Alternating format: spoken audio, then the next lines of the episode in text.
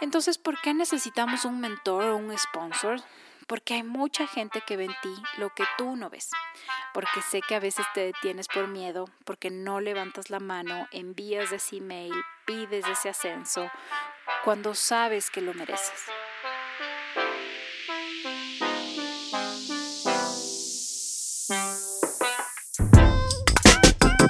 Hola, soy María Vélez. En el Yin de Tuyán conversaremos de manera íntima y profunda sobre todo eso que te ha impedido romper el techo de cristal. Porque el solo hecho de empezar a cuestionarte ya tiene el poder de cambiar tu camino.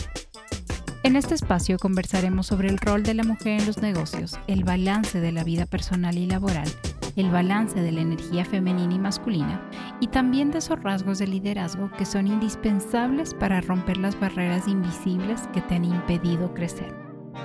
En el episodio de hoy conversaremos sobre el efecto de un sponsor o mentor en el mundo de los negocios por qué las mujeres nos estamos quedando fuera de la mesa de negociación y por qué romper ese último techo de cristal es un trabajo en conjunto de hombres y mujeres, pero cómo también será el resultado de las acciones concretas que estás tomando hoy. Este va a ser un episodio cargado de data, pero tolérenme, si hay un set de información y data dura que necesitamos sobre la mujer en el mundo corporativo, este es. He tratado de resumir y hacer un extracto relevante de algunos estudios que se han realizado y en especial de los que siento que aunque son de una década atrás, hoy siguen tan vigentes como en esa época. Este es el tipo de episodio que siento deberíamos estarlo escuchando en el colegio, el tipo de data que necesita ser socializada, el tipo de data que hombres y mujeres debemos conocer. Hoy vamos a hacernos responsables de esta data, porque si una persona más conoce sobre esto, entonces podemos educar sobre el tema a nuestro alrededor. Podemos tomar medidas concretas y además podemos aportar desde nuestro rincón a que esto no siga tomando décadas en cambiar. Puedes tener una red de contactos fuerte, entregar resultados impecables, incluso saber todas las reglas no escritas, pero si no estás siendo sponsored por alguien en una posición de peso en las mesas de toma de decisión, simplemente no estás consiguiendo tu siguiente gran oportunidad. Así se lee el reporte de Harvard Business Review, el efecto del sponsor rompiendo el último techo de cristal. Esto del techo de cristal es real y va en serio, aunque no lo hemos conversado desde el primer episodio donde profundicé sobre su significado y el impacto que tiene especialmente para la mujer en el mundo de los negocios. Y aquí tengo que mencionar que descubrí que esto aplica a otras ramas, como por ejemplo mujeres en medicina, ámbitos académicos o de investigación, se sienten exactamente igual que lo que yo me he sentido por años en el mundo empresarial o corporativo. Entonces eso me ratifica que este espacio tiene una razón de ser. Es necesario para la mujer y para los hombres en todas las industrias, porque aunque por momentos creamos que hemos evolucionado en términos de equidad, el camino está entero y hoy vamos a profundizar en por qué. Es sin duda doloroso Pensar que 10 años después, las mesas corporativas, la toma de decisión, el impacto que se le permite dejar a la mujer en términos de desarrollo es aún mínimo y existen estas barreras invisibles que nos impiden crecer. Quiero que conversemos de en qué medidas esto sigue sucediendo y por qué está en nuestras manos, hombres y mujeres, derrumbar estas barreras para siempre. Todo el estudio habla sobre las limitantes que enfrentamos las mujeres para escalar a roles de alta dirección y quiero contarles las que me parecen de mayor impacto, hasta finalmente profundizar en por qué las mujeres necesitamos de un sponsor o esa persona que abogue por tu desarrollo. También les quiero contar cuáles son las diferencias específicas que tiene el mentor versus un sponsor. Y entonces, primero, cuando las mujeres entramos al área laboral, es decir, en nuestras primeras experiencias somos incluso mayoría si analizamos presencia entre géneros, 53% mujeres versus 47% hombres. Pero lo que sucede conforme avanzamos en nuestra carrera profesional es sorprendente. Para cuando llegamos a posiciones de middle management, la balanza cambia por completo y encontramos un 63% de hombres versus un 37% de mujeres. Si analizamos que hasta aquí probablemente la mujer en su vida personal está entre sus 28 a 35 años y vinculamos en qué momento de su vida está, probablemente tenemos una idea de por dónde va esta brecha.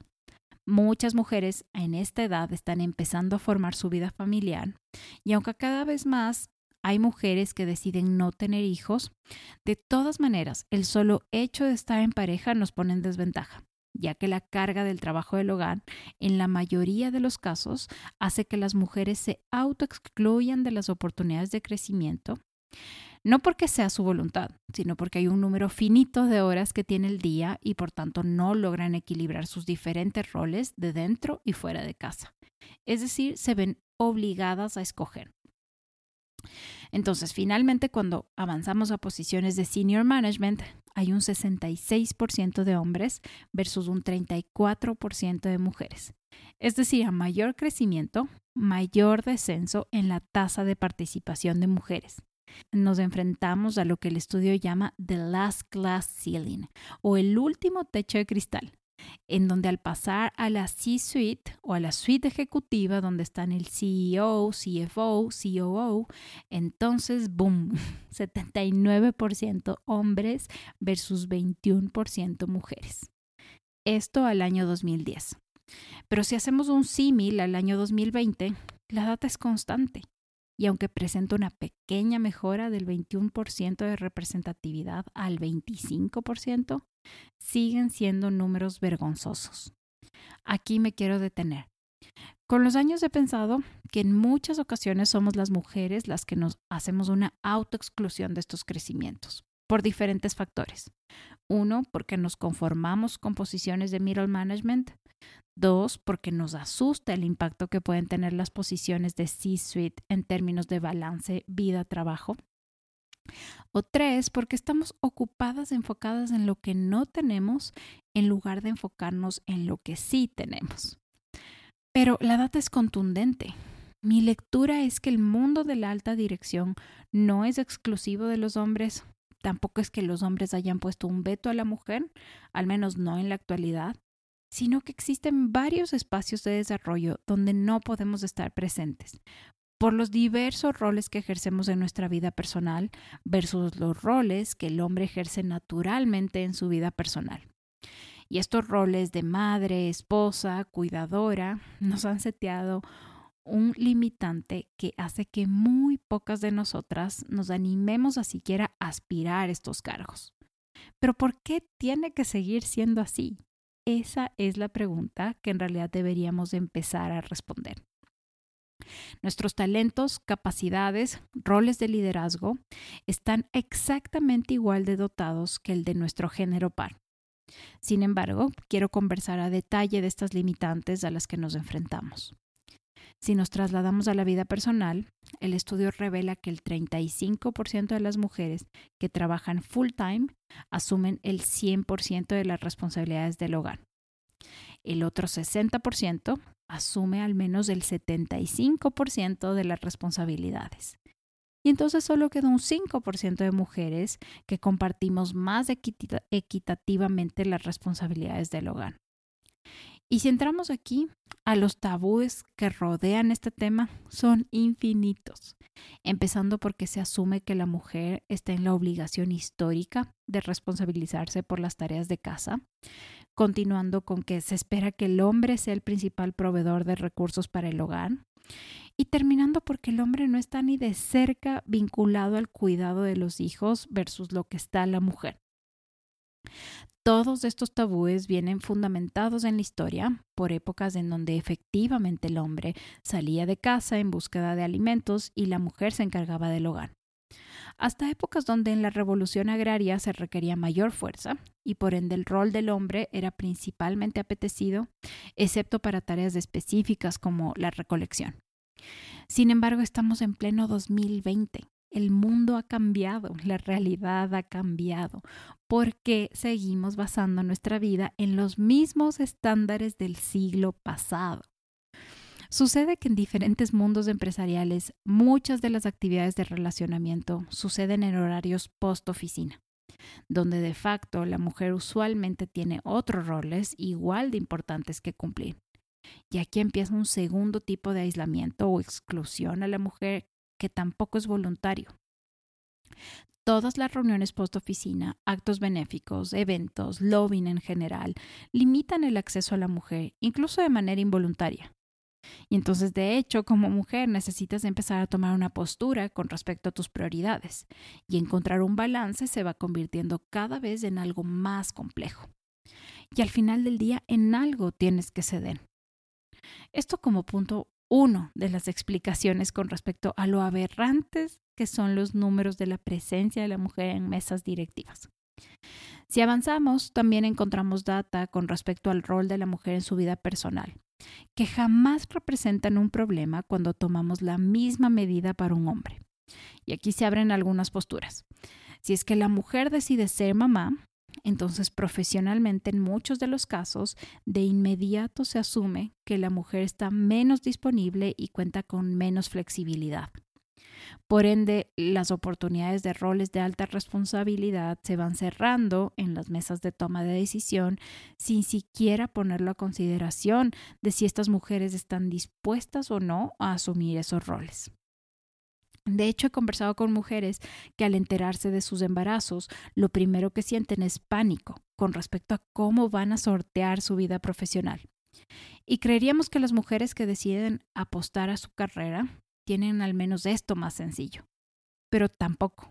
Lo más impresionante es que si la mujer decide no ser mamá, entonces en el mediano plazo, estas mujeres son percibidas como frías, duras o amenazantes. Lo dice la data. Yo sé que siempre hay excepciones, pero aquí estamos hablando de la generalidad de mujeres.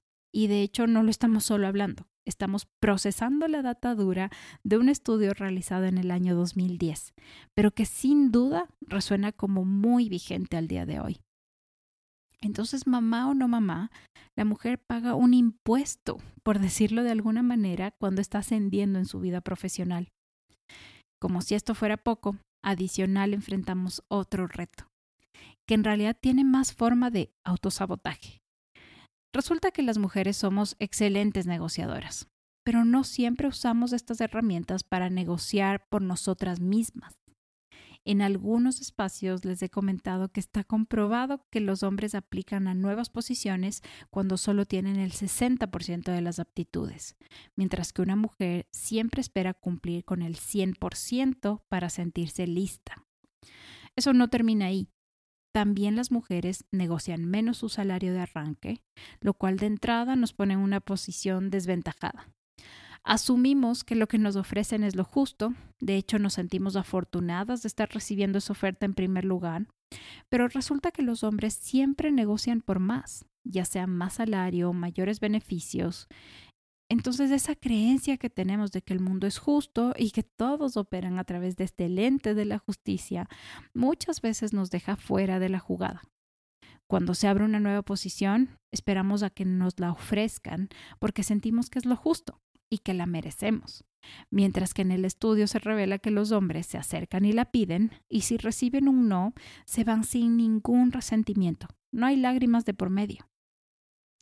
Este miedo al rechazo y esta creencia de que el mundo es justo nos tiene sentadas en la banca esperando que nos entreguen lo que merecemos en bandeja de plata.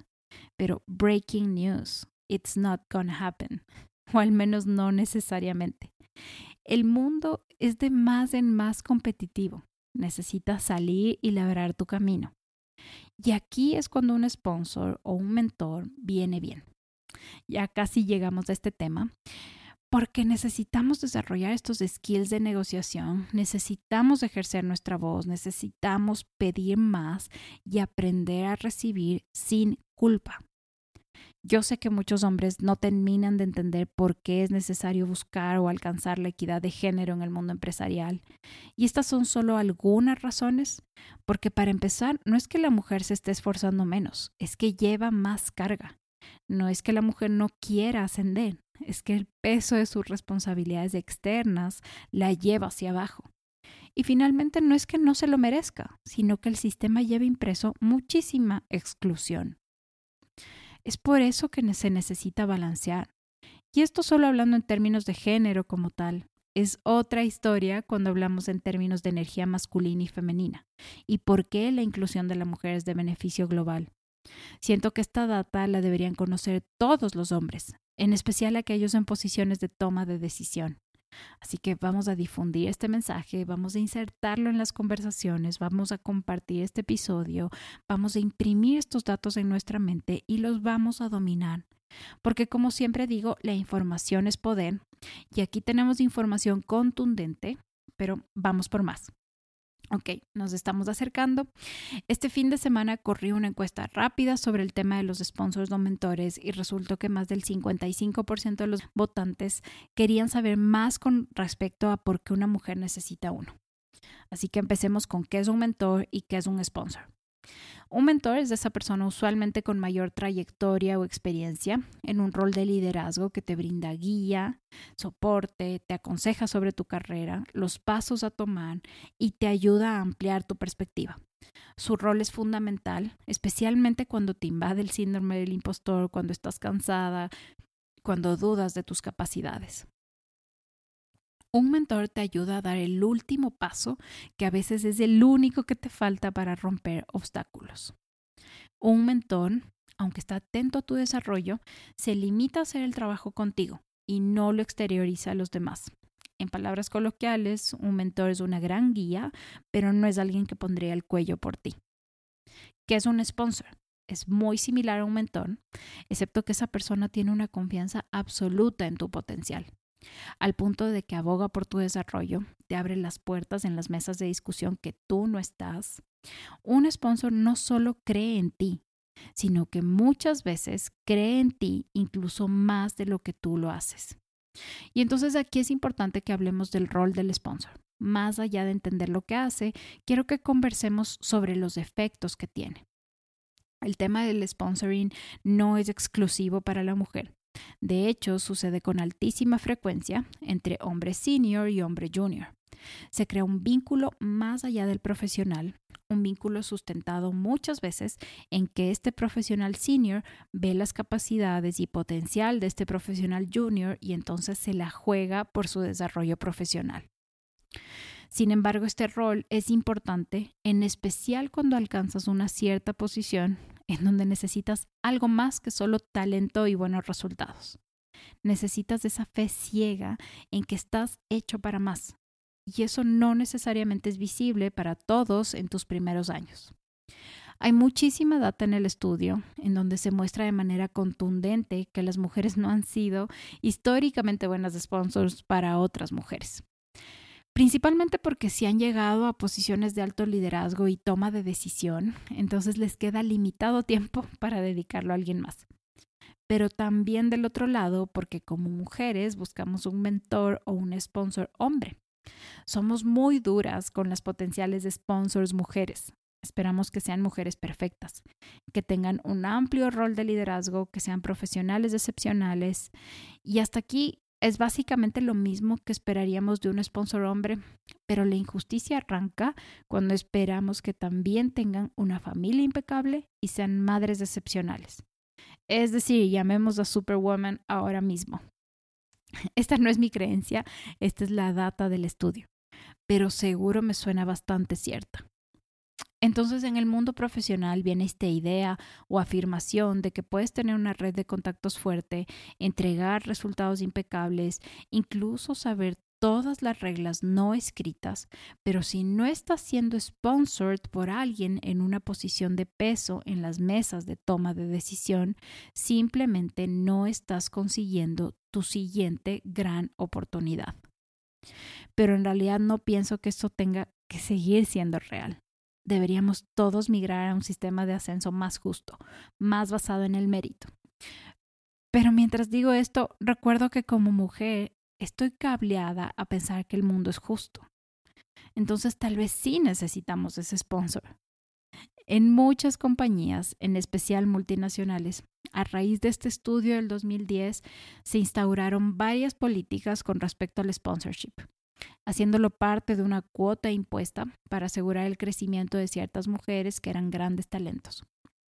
Hace aproximadamente cuatro años pasé por uno de esos procesos piloto donde me asignaron un mentor, una eminencia dentro de la compañía que había transitado por diferentes posiciones dentro de la multinacional, dentro y fuera del país. A nivel profesional, definitivamente una persona a quien admirar y de quien en las sesiones de mentoring aprendí muchísimo. Pero lo que aprendí principalmente es que el mentoring no puede y no debe ser impuesto. Si no existe un vínculo afectivo, un deseo genuino de crecimiento de la otra persona, estos aprendizajes se quedan literalmente en la sala de reunión. Nada puede florecer de ahí. Y pienso que como mujeres necesitamos romper muchos tabúes con respecto al mentoring, en especial entre hombres y mujeres. De hecho, posterior a esos años, también tuve la suerte de trabajar con un mentor, entre comillas, porque nunca hubo un rol asignado de ese tipo, pero es uno de los profesionales que empujándome a mis límites me desarrolló en menos de un año mucho más de lo que yo me había desarrollado en los últimos cuatro años. Sin embargo, en estas malinterpretaciones de la vida profesional hubieron quejas de que me estaba prestando más atención a mí que al resto del equipo. Y sí, probablemente era así, pero porque eso es lo que hacen los vínculos poderosos de mentoría, se hacen notar. El vínculo es casi imposible de borrar porque las dos personas vibran en la misma frecuencia y genuinamente quieren el bienestar del otro. Sin embargo, tener un mentor asignado no es garantía de éxito. Tener un sponsor asignado es incluso menor garantía de éxito porque estas relaciones deben venir al natural, deben nacer de la absoluta confianza, admiración y deseo genuino de dar. Pero ¿por qué es importante que tengamos este mentor? Que tengamos el valor de pedírselo a alguien y que tengamos el valor de ofrecerlo también. Porque a medida que avanzas en tu carrera profesional, hay un momento crucial en el que tienes que dejar de enfocarte en tu tarea y más bien convertirte en un contribuyente más amplio, más holístico. En ese sentido, si tú no tienes un mentor o mentora, si nunca habías escuchado de los sponsors, es momento de que empieces a pensar en esto. Es momento de que empieces a crear estos vínculos robustos con gente que te puede mostrar el camino. Porque adivina qué, otra gente está pensando en esto. Otra gente está trabajando con estos mentores. Y entonces ahí empieza la diferencia. Y así como ese ascenso, ese primer salario más alto, esos beneficios adicionales, probablemente no van a llegar solos. Si es que no haces un poco de research, construyes vínculos, te relacionas con la gente y finalmente vocalizas el deseo de que X persona actúe como tu mentor, probablemente no va a suceder y ni siquiera sabía que existía esta creencia sobre las mentoras mujeres, pero me parece importante romper las exigencias que imponemos a nuestro género y que las características como la empatía nos empujen cada día a admirar a más mujeres, a dar la mano a las que vienen detrás y que construyamos este vínculo robusto que rompe lo que las generaciones anteriores nos han entregado hasta aquí. No necesitas continuar el ciclo, no necesitas perpetuar esta historia. Si lo que estás viendo a tu alrededor te incomoda, empieza a trabajar por el cambio. En este episodio quiero invitarles a que piensen en una mujer que admiran y envíenle un mensaje de agradecimiento por mostrarles el camino, un mensaje de por qué la admiran. Recuerden que como mujeres muchas veces nadamos en nuestra propia piscina de inseguridades y recibir esos mensajes no solo tiende el camino entre mujeres, sino que realmente construye esta red de sororidad de la que tanto hablamos. Y por último, si tú no estás siendo esa persona que quieres encontrar, ¿por qué lo esperas de alguien más? Entonces, ¿por qué necesitamos un mentor o un sponsor? Porque hay mucha gente que ve en ti lo que tú no ves. Porque sé que a veces te detienes por miedo, porque no levantas la mano, envías ese email, pides ese ascenso, cuando sabes que lo mereces, porque crees que es normal transitar el camino profesional sola, pero no tiene que serlo. Piensa en cuál va a ser tu siguiente jugada para finalmente convertirte en esa profesional que estás lista para ser. Sé que ha sido un episodio cargado de data, pero siento que esta es la data de la que necesitamos estar conversando. Necesitamos saber dónde estamos paradas para que la empecemos a trabajar en la dirección correcta para que no pasen otros 10 años y las estadísticas se encuentren exactamente igual. que esas mujeres en el entry level del mundo profesional avancen en línea recta hasta las posiciones del senior management y C-suite, que no exista un impuesto invisible a pagar por ser mujer, que mujeres, madres o no madres, dejemos de enfrentarnos a estereotipos en el mundo profesional y que dejemos de esperar que la justicia llegue a nuestra puerta cuando se trata de salarios iniciales, ascensos o esa siguiente gran asignación. Que para los próximos 10 años hayamos aprendido que tener una voz no sirve de nada si no la usas. En este tiempo he tenido el honor de guiar y asesorar a mujeres que necesitaban ese boost en su energía necesitaban encontrar su huella de liderazgo auténtico y los cambios de tener a una persona asesorando tu camino son radicales. Si hay un episodio de este podcast que necesitan escuchar hombres y mujeres, es este porque el cambio de esta realidad está en nuestras manos, en cómo desde casa apoyamos para que rompamos este ciclo, en cómo en el trabajo más hombres y mujeres pueden dar la mano a quien necesita una guía, una palabra de aliento, que finalmente rompamos este círculo vicioso que tiene a mujeres brillantes sentadas esperando su siguiente gran oportunidad.